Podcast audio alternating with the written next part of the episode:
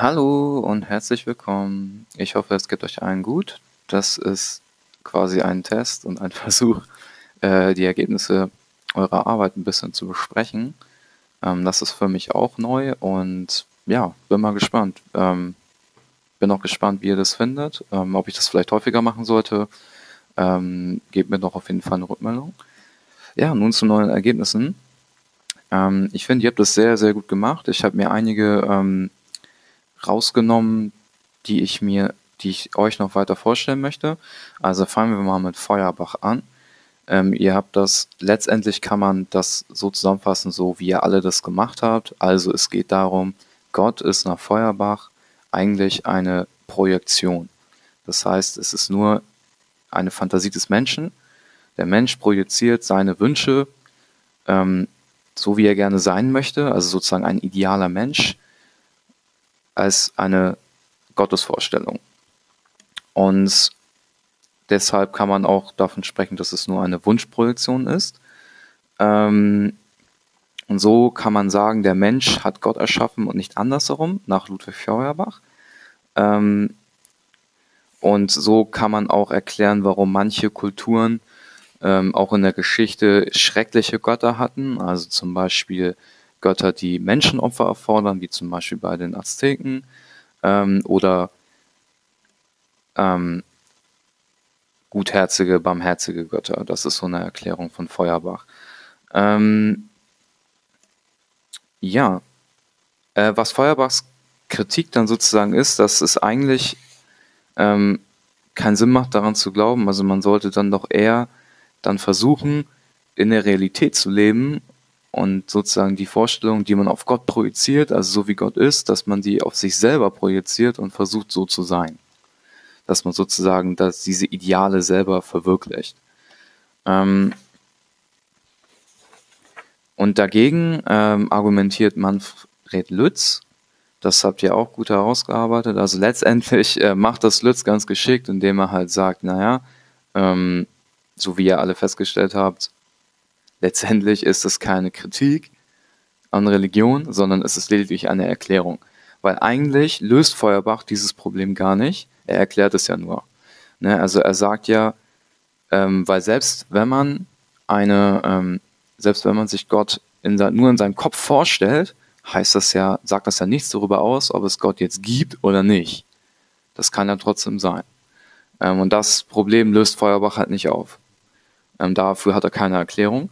Ähm, es ist sozusagen eine ähm, atheistische Erklärung für Religion, also so eine psychologisch-atheistische Erklärung.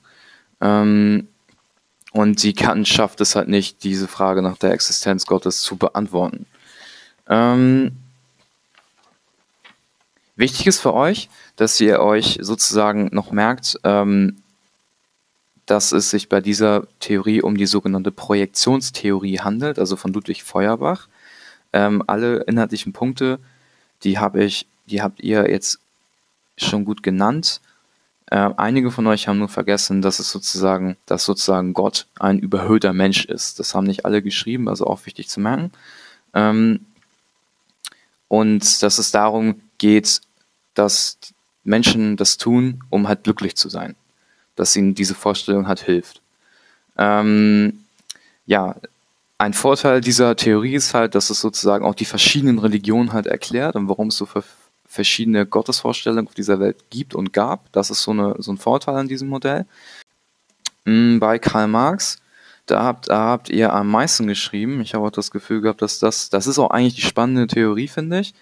Ähm, also, ich fange mal an mit, also letztendlich geht es darum, dass ähm, bei Marx, Marx sagt, okay, Religion ist das Opium des Volkes. Das kann man auch wörtlich nehmen. Ähm, das heißt, es ist eine Droge, die halt die Menschen verblendet. Also die, denn wir wissen ja, Karl Marx ist der Begründer des Kommunismus. Das heißt, eigentlich sollte der Mensch ja, also die Arbeiter, sollen ja die Weltrevolution vollziehen, um halt ähm, die, die Diktatur des Proletariats auf Erden zu erschaffen und damit es dann irgendwie zum Sozialismus kommt und dann zum Kommunismus. Und Kommunismus ist ja, so wie Marx das findet, sozusagen das Paradies auf Erden. Ähm, und die Religion, die hält den Menschen davon ab, sozusagen das zu tun.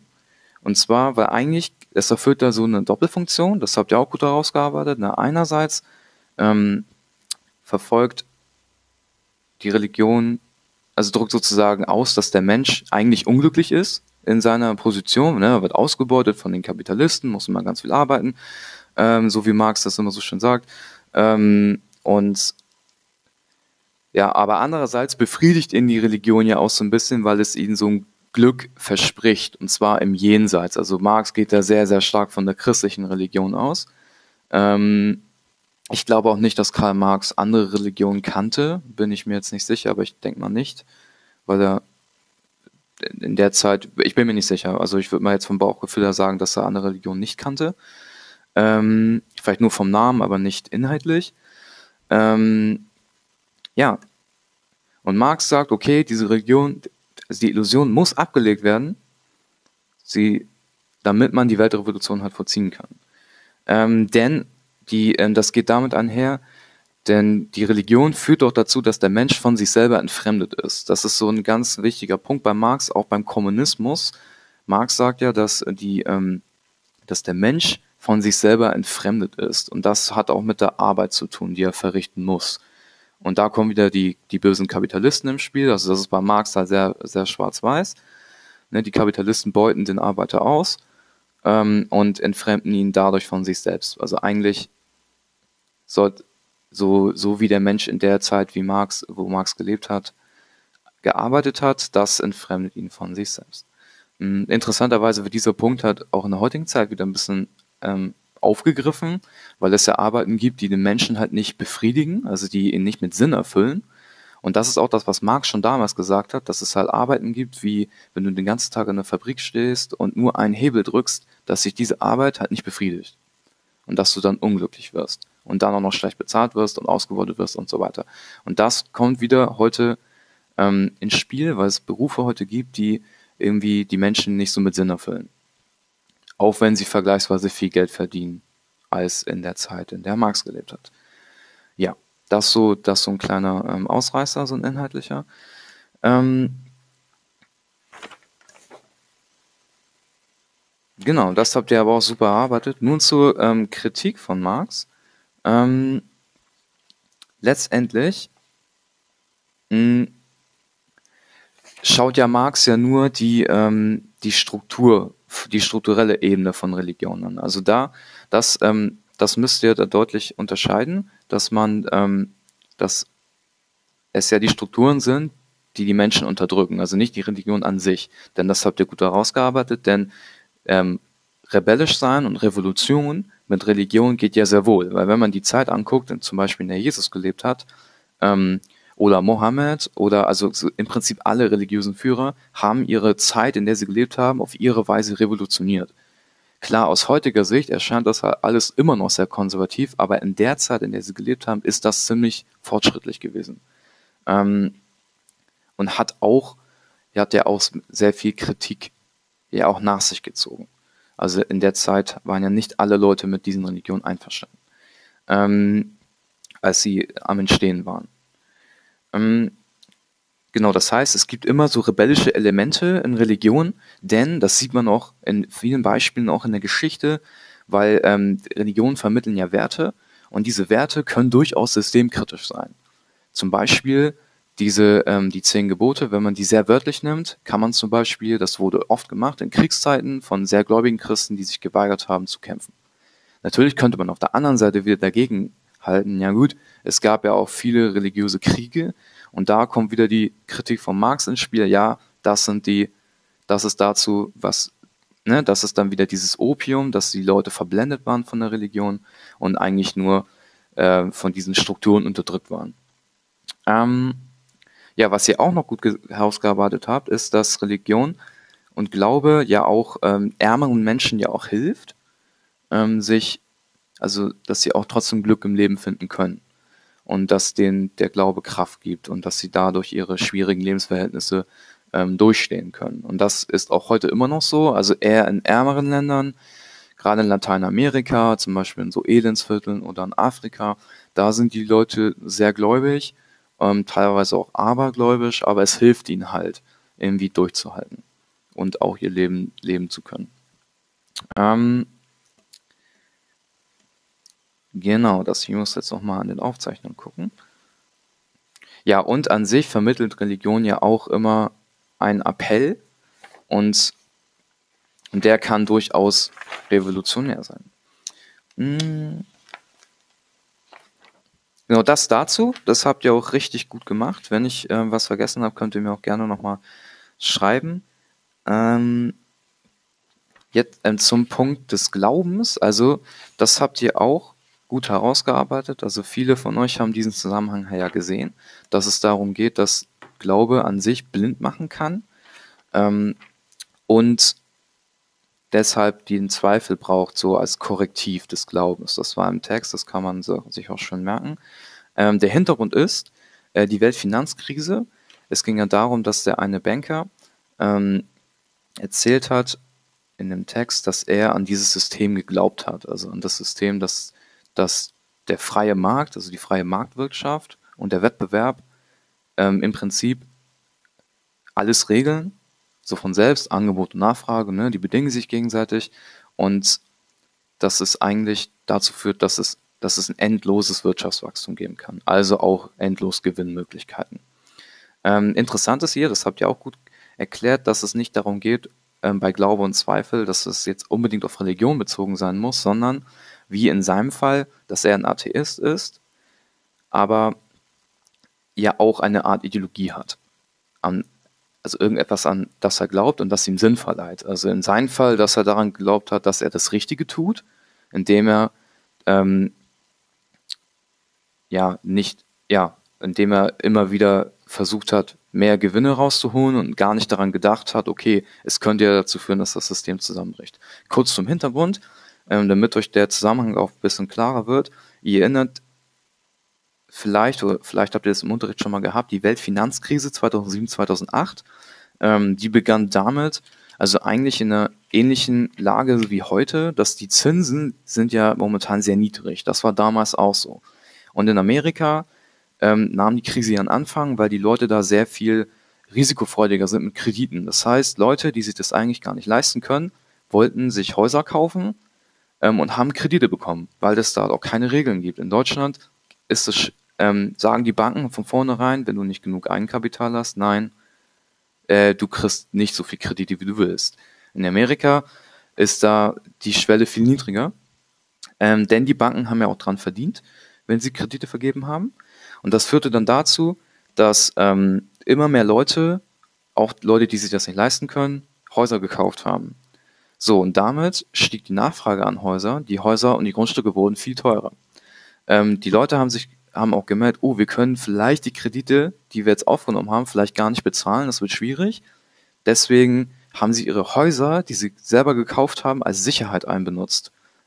Also als Sicherheit benutzt. Das heißt, wenn die Krediten ausfallen, die Kreditraten ausfallen, dann gehört der Bank das Haus. Und das ist sozusagen die Sicherheit dafür. Und äh, die Banken haben sich gedacht, okay, wir können daran noch mehr Geld verdienen, indem wir selber die, ähm, die ganzen Schuldscheine der Leute, die Häuser gekauft haben, wenn wir die selber quasi bündeln und so als Wertpapiere ähm, sehen und daran Geld investieren. Sozusagen wie dem Aktienmarkt. Das heißt, die haben mit diesen Wertpapieren gehandelt, die hin und her geschoben und so weiter. Ähm, und es gab halt keine staatliche Kontrolle, die das halt verhindert hat. Und das wurde so ein globales Phänomen. Das heißt, auf der ganzen Welt haben Banken das äh, gemacht. Ähm, ja, das funktioniert auch alles wunderbar bis zu dem Tag, als du die US-Notenbank die Zinsen angehoben hat. Also die, also die, die Zentralbank, also es macht auch die Europäische Zentralbank, die kann immer so einen Leitzins rausgeben und nach diesem Zins richt, richten sich dann die Märkte. Das ist so ein Steuerungsinstrument sozusagen. Ja, das führte dann dazu, dass auf einmal wieder, dass dann die Kreditraten natürlich höher wurden. Und ähm, viele Leute in Amerika haben aber in ihren Verträgen vereinbart, dass sie sogenannte variable Zinsen zahlen. Das heißt, die Zinsen sind nicht fest, die sind dann gestiegen und auf einmal konnten sie dann ihre Kreditraten nicht mehr bezahlen. Sie mussten dann ihre Häuser verkaufen. Das mussten sehr viele machen und dadurch waren die gab es wieder viele Grundstücke auf dem Markt und die waren weniger wert. Und das führte dann dazu, dass die Wertpapiere, in denen, also die, in die die Banken investiert haben, auch an Wert verloren haben. Und das führte dann wieder dazu, dass Banken pleite gegangen sind. So wie Lehman Brothers. Das ist eigentlich das berühmteste Beispiel. Ähm, ja, und das breitete sich dann auf der ganzen Welt aus, das Phänomen. Ähm, und letztendlich musste der, mussten viele Staaten ihre Banken retten, damit der Schaden nicht noch größer wird. Ja. Ähm, ich habe im Internet eine Zahl gefunden. Also der geschätzte Verlust wird auf drei Billionen Euro geschätzt. Ja. Man weiß es nicht ganz genau. Das sozusagen zum Hintergrund. Ähm, und was ihr dann noch für Beispiele gefunden habt, die fand ich alle sehr gut. Also es ging, also einige von euch haben das Beispiel Sport genommen. Ähm, und da kommen ja auch die Selbstzweifel ins Spiel. Ähm, das kann ich sehr gut nachvollziehen. Wie, wie ich vielleicht einigen schon mal erzählt habe, habe ich ja auch mal Leistungssport gemacht und zumindest, zumindest versucht. Und ähm, ja, dort kommt man immer in die Situation, wo man halt mit Erwartungen konfrontiert wird von außen und man dann das schnell das Gefühl bekommt, oh, ich schaffe das nicht. Oder die Gegner sind zu gut. Oder meine eigenen Mitspieler sind zu gut für mich. Oder ähm, ja, und da kann dann der Zweifel sehr im Weg stehen, weil wenn man sich traut, dann merkt man, okay, eigentlich schaffe ich das ja. Ähm, ich kann mithalten oder ich kann wirklich meine Leistung abrufen. Und ähm, ja, und der Selbstzweifel, der kann auch sehr, der kann dann sehr aufhalten. Das haben einige von euch auch geschrieben. Ähm, und das kennen wir wahrscheinlich alle, wenn wir uns da einfach in manchen Situationen selbst im Weg stehen. Ähm, wenn man solche Zweifel hat, die einfach irrational sind und die eigentlich nicht da sind, da sein müssen. Ja, in anderen Situationen hilft Zweifel, wenn man Entscheidungen treffen muss. Ähm, das heißt, man muss auch immer gucken, okay, was muss ich hier abwägen? Mm. Und äh, jemand hat von euch geschrieben, das fand ich eigentlich ganz schön, das ist so ein schönes Schlusswort, denke ich. Ähm, Glaube ist der Weg, der gegangen wird. Ähm, er ist ziemlich lang und der Zweifel, der ist sozusagen wie eine Art Stoppschild auf diesem Weg oder vielleicht so eine Art Tempolimit. Und das finde ich eigentlich eine ganz gute Metapher, wo, wie man sich das vorstellen kann. Ne? Also wir bewegen uns so auf dem Weg und glauben viele Dinge und dann gibt es da einzelne Schilder, die sagen, hey, stopp, überlebt mal oder bisschen langsamer.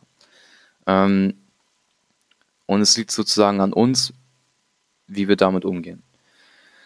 Ja, ich hoffe, das hat euch weitergeholfen. Ähm, und ihr habt ja jetzt weitere Aufgaben von mir ja schon bekommen. Und viel Spaß beim Machen. Und bei Fragen meldet ihr euch einfach. Bis dann.